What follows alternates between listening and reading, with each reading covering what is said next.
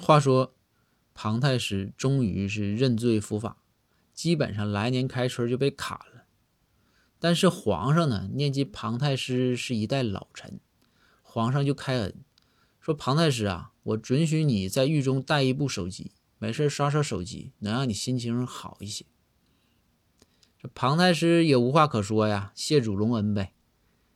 有一天，这包大人闲来无事，就去狱中啊看望庞太师。就跟庞太师说：“说太师啊，你说之前你跟我豪横的、杠杠的，对吧？小嘴巴巴的，咋样？是不是这个世间自有公道在？”庞太师说：“包大人，你现在说啥我都认啊。胜者王侯，败者寇，对吧？这道理我也懂。哎呀，我现在就是后悔，但是。”我也认，但是我就想，就是你说来年开春我就被砍头了，呃，包大人能不能有什么办法啊？你你跟皇上说一说，我砍头这事儿我认，但能不能就是让我这个时间再延长一点呢？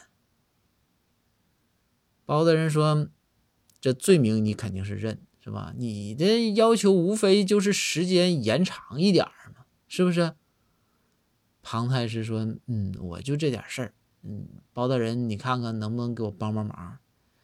包大人说：“太简单了。”于是包大人起身喊狱卒：“来个狱卒过来，把庞太师那个手机给我收上来。”这狱卒一喊：“是啊！”狱卒就赶紧过去，把庞太师的手机就给收了。